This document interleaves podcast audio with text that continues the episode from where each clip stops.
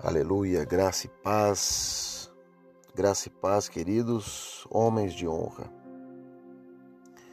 Obrigado, Senhor, por essas vidas que aqui estão, Pai, sendo ministradas juntamente comigo. Quero lhe pedir, ó Deus, que o Senhor dê cada dia a eles sabedoria, discernimento, Pai, de ouvir a tua mensagem e praticar cada uma delas, em nome de Jesus.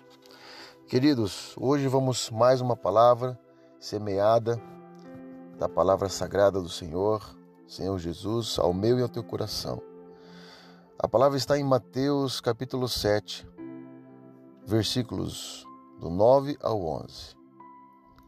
Jesus dizendo: Ou qual dentre vós é o homem que, se o filho lhe pedir pão, lhe dará uma pedra? Ou se lhe pedir peixe, lhe entregará uma cobra?